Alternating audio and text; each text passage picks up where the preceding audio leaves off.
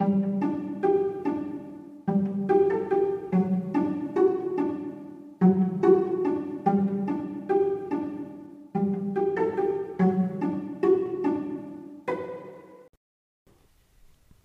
und herzlich willkommen.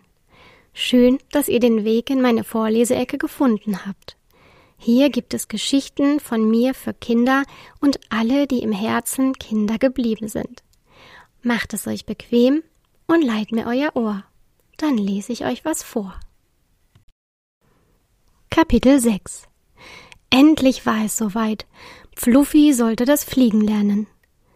Er stand mit seinen beiden Freunden auf einem Hügel am Waldrand, auf dem nur wenige Bäume wuchsen.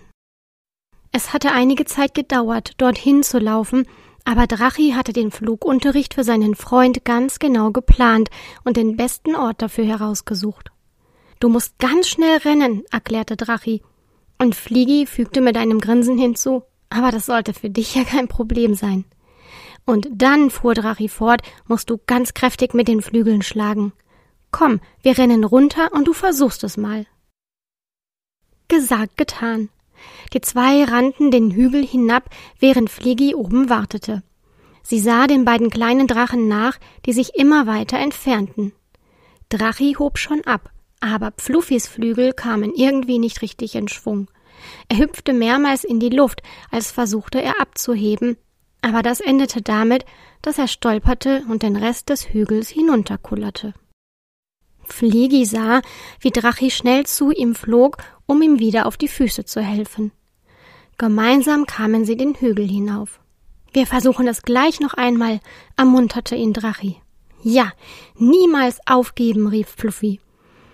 Das war sein Lieblingsspruch, mit dem er sich immer Mut machte, wenn er vor einer schwierigen Aufgabe stand oder etwas nicht gleich so klappte, wie er sich das vorstellte. Sie versuchten es wieder. Fluffy stolperte zwar diesmal nicht, aber am Fuß des Hügels konnte er nicht bremsen und rannte voller Schwung in ein Gebüsch hinein. Zum Glück landete er weich. Fliegi flog hinunter und half Drachi, ihren Freund aus dem Gebüsch zu befreien. Vielleicht sollten wir es doch erstmal mit Rennen auf ebenem Boden probieren, schlug Fliegi vor.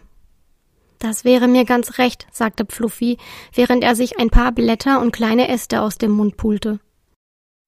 Also rannte Fluffy wie ein Wilder um den Hügel herum.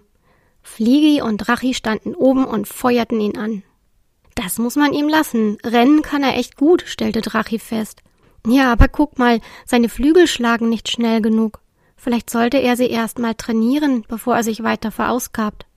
Inzwischen war Fluffy ziemlich aus der Puste und wurde immer langsamer, bis er schließlich anhielt. Die beiden gingen zu ihm. Er lächelte sie tapfer an, doch sie konnten sehen, dass er enttäuscht war. Ruh dich erst mal aus, das wird schon. Du weißt ja, niemals aufgeben, tröstete ihn Fliegi auf dem Nachhauseweg. Genau, es wäre ja auch seltsam, wenn du alles auf Anhieb perfekt könntest. Wahrscheinlich hat noch nie ein Drache so schnell Feuer speien gelernt wie du, ergänzte Drachi. Sie trafen sich am nächsten Tag wieder, um weiter zu üben. Ich habe heute Nacht geträumt, dass ich geflogen bin. Das war vielleicht toll. Da habe ich mich richtig auf die Flugstunde heute gefreut, schwärmte Fluffy. Fliegi lächelte. Fluffy war wirklich bewundernswert. Er war immer zuversichtlich und ließ sich nie entmutigen. Sie stiegen wieder auf den Hügel, weil Fluffy meinte, dass er dort doch mehr Schwung bekäme. Auf einmal kam ein Schwarm Wespen auf sie zugeflogen. Fluffy hatte Angst vor Wespen, seit ihn mal eine in die Nase gestochen hatte, als er noch ganz klein war. Drachennasen sind sehr empfindlich. Die Wespe hatte nur gestochen, weil sie sich erschrocken hatte, als Fluffy so herumgezappelt hatte. Fluffy rannte vor dem Wespenschwarm davon, den Hügel hinunter und versuchte, sie mit den Flügeln zu verscheuchen. Und da geschah es.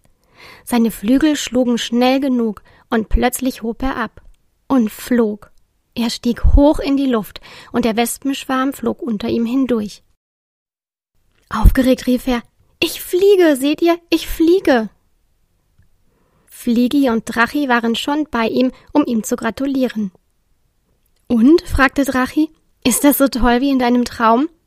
Fluffy strahlte über das ganze Gesicht, als er antwortete Besser. Hat euch diese Folge gefallen? Dann seid bei der nächsten wieder dabei und erlebt neue Abenteuer mit unseren Freunden aus Malaminupuni und aus dem Drachenwald. Ich freue mich schon auf euch. Tschüss und bis bald.